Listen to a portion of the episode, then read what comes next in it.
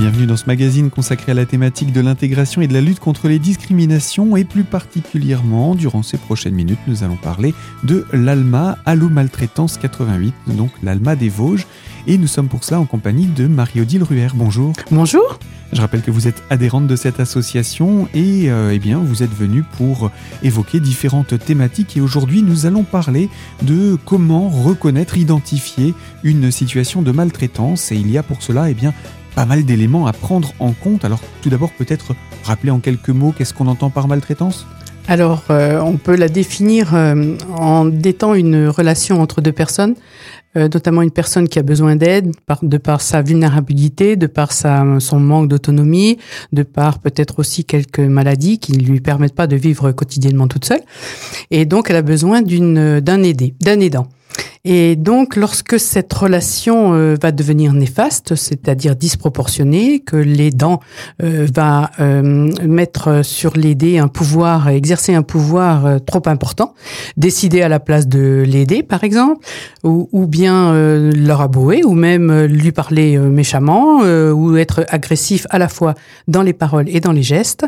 Donc, il y a une disproportion dans la relation. Il ne se rend plus compte de, son action et donc une situation de maltraitance peut s'instaurer. Donc ce sont des situations principalement dans le sens de l'aidant vers l'aider. Est-ce qu'on est-ce qu'il existe des situations de maltraitance dans l'autre sens finalement de l'aider vers les dents? Oui, elles sont quand même euh, moins importantes et moins nombreuses que de l'autre côté. Parce que euh, si l'aider, euh, lui, devient maltraitant avec son aidant, c'est de pas, c'est souvent involontaire, du fait d'une maladie cognitive ou du fait peut-être, alors dans une relation familiale, là ça peut être différent, ça peut être dû à une histoire compliquée entre les deux personnes, une histoire familiale compliquée où il y a un règlement de compte qui peut s'instaurer. Bon, mais dans la plupart des cas, c'est quand même euh, de l'aidant vers l'aider. Mhm. C'est ce pouvoir qu'il exerce euh, trop, euh, beaucoup trop, comment je veux dire, il exerce un pouvoir qu'il n'a pas à faire sur l'aider. Oui, il y a un rôle bien particulier qui est celui de l'aidant et comme il a une, certaine forme d'autorité, du coup, ça peut assez vite déraper. est-ce que l'on sait comment, est-ce qu'on arrive à identifier comment vient progressivement la maltraitance Parce que j'imagine qu'elle n'arrive pas d'un coup. Oui, elle s'instaure, euh, c'est assez insidieux d'ailleurs, euh, la plupart du temps, euh, ni l'un ni l'autre ne s'en rendent compte. c'est, progressif, ça, ça devient dans la, dans la répétition des gestes et des paroles qui peuvent être mal reçues et mal perçues, mais c'est au départ une parole, un geste, euh, déplacé qui va se répéter et plusieurs fois dans la journée ou euh, au fil des jours et, et donc instaurer une, une, situation de maltraitance. Alors ça, ça peut être dû euh, à, par un épuisement par exemple de l'aidant. Euh, qui lui euh, a, a en peut-être en plus quand je parle ça euh, dans la vie familiale dans un dans un, environnement familial euh, bien souvent l'aidant il a une vie professionnelle il a une vie personnelle et souvent aussi s'occupe d'un proche. Donc on peut comprendre que quelquefois ben ça doit être difficile et épuisant euh, donc peut-être instaurer, il s'instaure à partir de ce moment-là une fatigue qui ne permette pas à l'aidant de se contrôler et donc d'installer euh, malgré lui, peut-être aussi, hein, malgré lui, une, une situation de maltraitance. Donc c'est assez assez complexe à gérer, mais on peut tout de même trouver des moyens de l'identifier, de de, euh, de, voir des signes avant-coureurs. Est-ce que euh, l'aidant, par exemple, peut se dire oula, là, je, je, vais trop loin Ou est-ce que l'aidé peut se dire oula, ça, c'est pas normal Ou est-ce que c'est tellement, comme vous le disiez, c'est tellement insidieux finalement parce que c'est pas volontaire de prime abord? Alors, souvent, euh, c'est quelqu'un d'extérieur qui va nous alerter en nous disant euh, il y a quelque chose qui se passe euh, qui ne va pas bien dans, cette relation, mais c'est rare. La victime, si la victime elle-même peut quand même nous appeler, mais je dirais que dans la généralité des cas, ça va être en, en établissement. En, à la maison, ça va souvent être la famille extérieur, enfin qui, qui connaît bien sûr les dents et les dés, mais je veux dire c'est extérieur à cette relation de, de, ce, duo, euh, une personne donc de, la famille qui va nous alerter. C'est assez rare que ce soit les dents et la et la victime elle-même. Dans le cas de en famille. Hein. C'est important aussi à, rappeler dans ce cadre-là, euh, les situations ne sont pas si faciles que ça à identifier et bien souvent c'est signalé par un membre, un autre membre de la famille dans le cas d'une situation familiale. C'est ça. Et il existe d'autres formes d'aide. Alors je vous propose, Marie-Odile, qu'on se retrouve dans quelques instants pour poursuivre ce magazine. Et cette fois-ci, on parlera des aides en établissement. Alors à tout de suite pour la deuxième partie de ce magazine.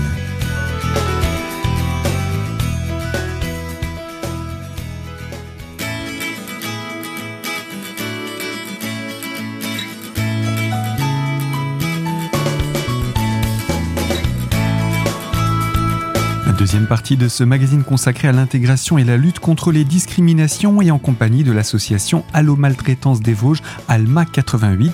Nous sommes en compagnie de Marie-Odile Ruher qui est adhérente de cette association et nous parle de l'identification des situations de maltraitance. Alors on a donné quelques exemples de maltraitance à domicile lorsque c'est la famille qui est aidante de la personne ayant besoin de cette fameuse aide.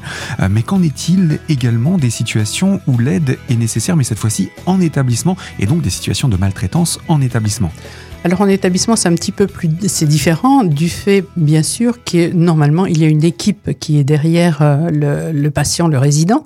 Donc on peut dire qu'il y a plusieurs aidants. Il y a plusieurs aidants. Donc euh, là, euh, il, il se peut que ce soit l'un ou l'autre qui nous alerte sur des pratiques qui ne sont pas acceptables de la part d'un de, de, l'équipe soignante, d'un élément de l'équipe soignante ou d'un élément de l'établissement. Hein. on dit toujours que la maltraitance en établissement, euh, c'est pas forcément l'équipe soignante, ça va euh, du cuisinier, comme je dirais, au, directeur. Chaque personne qui a une, qui a une participation euh, vis-à-vis du résident peut, peut avoir, être responsable d'une situation de, de, maltraitance. Oui, à partir du moment où il y a un rôle d'ascendance par rapport à une personne qui est bénéficiaire, il peut y avoir un risque. Tout à fait.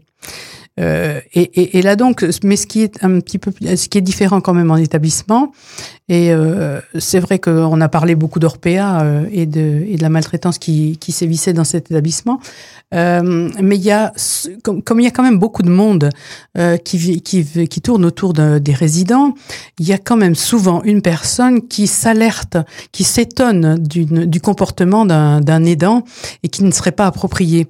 Et j'avoue moi que dans le cas de Orpea euh, euh, c'est étonnant qu'il n'y ait pas eu euh, de tout ce temps une personne, parce que c'est quand même un, énorme établissement, ou qui, soit qui n'ait pas été alerté dans, de, cette situation inacceptable. Alors après, se pose quand même le problème aussi de, des familles qui se rendent compte de problèmes envers leurs résidents, envers leurs proches, mais qui par peur de représailles ne veulent pas en parler et ne veulent pas euh, euh, comment ne veulent pas euh, mettre de l'huile sur le feu? mettre de l'huile sur le feu ou non pas forcément ça parce que le fait de signaler une maltraitance n'est pas forcément mettre de l'huile sur le feu. C'est si les personnes sont quand même assez intelligentes pour comprendre que c'est dans le but de rendre les, la vie des gens plus agréable et, et moins moins maltraitante c'est pas forcément mettre de l'huile sur le feu. Mais le fait d'en parler c'est ressenti comme ça c'est oui, on va mettre de l'huile sur le feu, on va, euh, il va y avoir des représailles envers le résident. Mhm. Dans la plupart du cas, ça n'existe pas. Il n'y a pas de représailles envers la, la, direction de l'hôpital euh, ou, de l'équipe soignante vis-à-vis du, du, résident. Sauf bien sûr si on a des cas isolés où un, un aidant euh, est, complètement adjoncté ou euh, hmm. n'a plus plus de compétences euh, particulières et et, et, ne, ne, doit pas continuer à aider. Je veux dire dans les, il n'est pas, il n'est pas à sa place s'il n'est plus conscient de ce qu'il fait. C'est le cas, là on parle de, de la situation en établissement, donc de d'aidants externes, mais ça peut aussi être le cas dans la situation familiale, cette peur des représailles? Non, ça c'est rare. Non. Euh, par contre, en, situation à, la, en famille, c'est plus compliqué parce que euh, il y a toute une histoire et une relation entre les personnes qui est tout à fait différente. Euh, il y a des liens qui sont créés, quelquefois des liens nocifs hein, mmh. entre les personnes qui font que, qui fait que c'est, la situation de maltraitance est, est différente.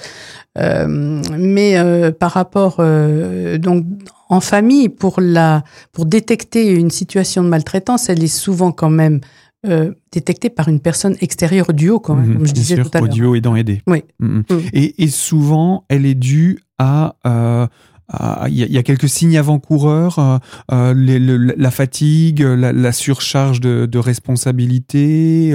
Alors, en, famille, il y, y, a, plusieurs choses. Il peut y avoir, par exemple, la cohabitation.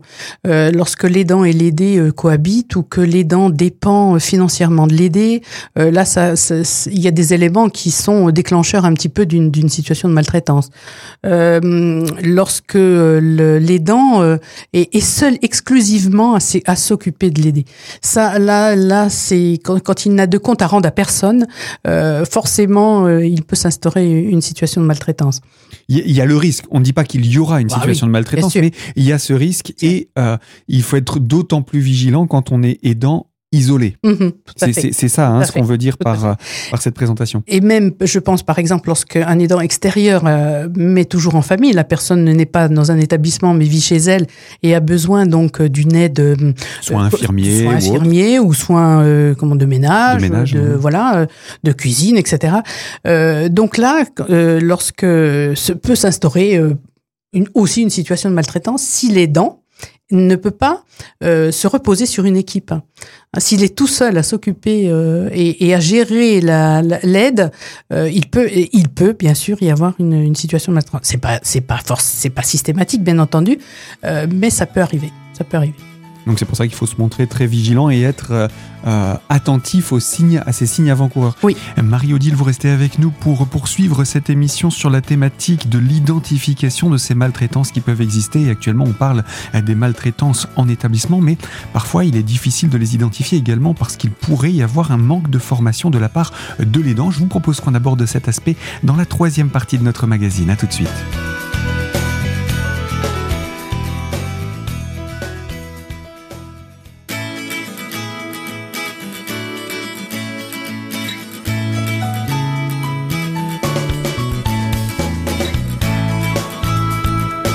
Deuxième partie de ce magazine consacrée à la thématique de l'intégration et de la lutte contre les discriminations et avec l'association Alma 88, Allo Maltraitance des Vosges. Je rappelle que nous sommes en compagnie de Marie-Odile Ruher, l'une des membres de cette association, et nous parlons des différentes situations de maltraitance et leur identification. Euh, des situations de maltraitance qui pourrait également, Marie-Odile, être due peut-être à un manque de formation des, aidants, quel que soit leur, leur, lieu, que ce soit au domicile ou en établissement. C'est sûr. Euh, c'est vrai qu'à l'aidant familial, bien souvent, euh, euh, c'est par la force des choses qu'il euh, qu'il s'occupe de son proche et il n'a pas, forcément, reçu une formation adéquate, surtout en principe, surtout lorsque, par exemple, la, le proche a des problèmes cognitifs et là, les situations, enfin l'attitude à avoir vis-à-vis de ces de ces agressions dues à un problème cognitif, bon, il faut pouvoir gérer et avoir la, la compétence pour le faire. Et c'est pas toujours le cas en aidant familial, bien sûr. Mmh, mmh, mmh. Alors, ce qui peut arriver aussi, euh, c'est euh, les dents externes. Euh, les dents externes qui vient à la maison pour pour porter un repas ou aider à, au repas et, et se et, veut faire un, un geste un geste infirmier par exemple. Ça pourrait arriver. Je veux dire, il faut que chacun reste dans son dans son domaine de compétences et, et n'en déborde pas. Et soit bien conscient que l'aide, elle est elle est restreinte à ce qu'il doit doit pouvoir faire. Et donc cet aidant externe, lui, il peut être euh, témoin d'une situation de maltraitance sous la forme, par exemple, d'un manque d'entourage, d'un manque de personnes, d'équipe autour de, de, la personne aidée, si elle est vraiment dépendante, vraiment vulnérable? Euh, Elle doit pouvoir se reposer sur une équipe, euh, sur, un... elle ne peut, être pas, il ne faut pas qu'elle soit seule, même en établissement comme en, comme, comme un aidant extérieur en, en, milieu familial, il faut que ces aidants soient conscients qu'ils ont la possibilité, qu'ils aient la possibilité de se reposer sur une équipe. Et lorsqu'ils remarquent quelque chose qui ne va pas bien dans la relation entre aidant et aidé, qu'ils puissent en parler à cette équipe, que ce soit un aidant extérieur ou en établissement et, et à, à, l'aidant familial, euh, là d'autant plus, il doit pouvoir se reposer sur sa famille. Il doit pas être seul, toujours seul. La solitude dans l'aide, euh, c'est c'est déclencheur de, de, de situations de maltraitance. Ça, c'est vraiment très, très, très important de pas être seul. Et la solution se, se trouve souvent dans la dans l'expression de la maltraitance qui qu'il remarque, ou de la, sans parler de maltraitance, peut-être d'attitude non adaptée ou non bien ou non bien traitante, je dirais, euh, dans la dans la relation d'aide. Et donc le fait d'en parler, ça, ça, peut provoquer une, un déclencheur qui dise dans l'autre sens, bah voilà, il faut que j'ai telle et telle attitude. Mais tout seul, c'est difficile.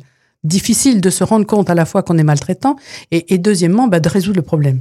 Et puis euh, parfois de voir aussi les, signes avant-coureurs, parce qu'il y a des, facteurs de risque, j'imagine, face aux situations de maltraitance qui sont dans toutes les situations, il peut y avoir des situations de maltraitance, bien entendu, dans tous les cas, mais euh, il y a sûrement des situations qui, dans lesquelles c'est plus fréquent. On parlait de cette euh, plus grande dépendance, de cette plus grande vulnérabilité. Est-ce que alors déjà, oui, c'est sûr que lorsque la, la, la personne aidée, euh, la victime, si on l'appelle comme ça, est très très dépendante, n'a plus d'autonomie, là déjà c'est un facteur déclenchant.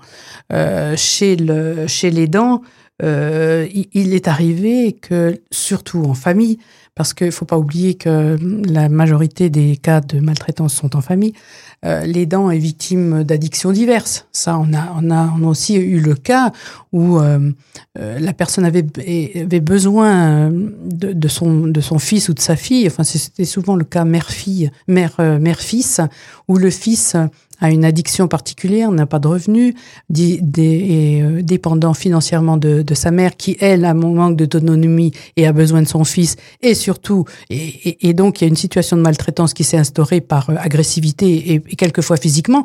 Et, donc là, quand on, on propose euh, à la maman de, bah écoutez, il faudrait vous séparer de votre fils d'une façon ou d'une autre, on essaie d'être, voilà, de proposer un euh, euh, enfin c'est pas gentiment c'est pas vraiment c'est pas le mot mais du moins de d'essayer de les de les éloigner l'un de l'autre mais on nous répond mais c'est pas possible j'ai besoin de lui j'ai besoin de lui parce que j'ai pas d'autre solution donc quelquefois il y a des c'est vraiment euh, c'est vraiment très compliqué lorsqu'il y a des, des problèmes d'addiction euh, là c'est c'est vraiment très très très grave et est-ce est que justement ces problèmes d'addiction peuvent aller à vous parliez de cas de, de, de, de violence physique, ça oui. veut dire que oui. la, la victime se rend bel et bien compte qu'il y a un problème, oui. mais là encore, alors je vais pas dire par peur de représailles, mais par le fait de cet isolement, ne se sent pas de faire appel à une aide extérieure? Euh, Pour la personne, là, dans ce, dans ce cas-là, euh, c'est le seul recours contre l'isolement et contre son manque d'autonomie.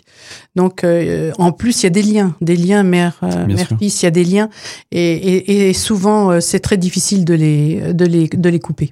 Donc c'est aussi un élément à prendre en compte que l'ensemble de ces facteurs de risque est particulièrement, donc vous le disiez, et on le rappelle, hein, la, la, majeure partie des situations de maltraitance a lieu auprès de l'aidance familiale en fait, oui, dans, le, dans oui. le cadre ah, familial, oui, parce que bah il y a il y a ce manque d'équipe, il y a ce manque de, de personnes autour pour prendre le relais. Et puis, on l'imagine bien, cet épuisement qui vient à force euh, auprès de, de, de, de l'aidant qui est souvent unique. Alors Marie-Odile, je vous propose qu'on s'interrompe ici pour euh, ce magazine. On poursuivra ces situations de maltraitance et en présenter le cadre et surtout comment l'ALMA peut agir à ce niveau. Je vous propose pour conclure qu'on rappelle que l'ALMA fait partie du réseau 3977 et comment est-ce qu'on peut contacter l'ALMA des Vosges? Alors, pour rappeler juste le 3977, eux, ils ont une, une ouverture euh, téléphonique tous les jours, hein, même le week-end, euh, avec des périodes un petit peu différentes, mais tous les jours, il y a, il y a de l'écoute. Alors que nous, bien sûr, c'est donc le lundi après-midi de 14h à 17h et le jeudi matin de 9h à midi. Donc le téléphone c'est le 03 29 31 17 01. Et donc euh, si nous sommes si nous ne sommes pas là, bien sûr, il y a un répondeur téléphonique. Vous laissez vos coordonnées et nous on vous rappelle la, la, la, la permanence suivante. Merci beaucoup Marie-Odile Ruher. Je rappelle, vous êtes membre de l'association ALMA 88, Allo Maltraitance des Vosges. Tout à fait. Et avec vous, nous avons présenté quelques exemples d'identification de situations de maltraitance. Il reste encore beaucoup à dire sur ce sujet. Et, et je vous propose qu'on se retrouve rapidement pour une nouvelle émission très prochainement sur cette antenne. À très bientôt donc de nous retrouver. À très bientôt. Et quant à vous qui nous écoutez de l'autre côté de la fréquence, ce magazine est à retrouver dès aujourd'hui en podcast sur notre site internet radiocristal.org sous l'onglet podcast et dans la partie l'invité. Et moi, je vous dis en attendant à très vite pour évoquer également de nouvelles thématiques.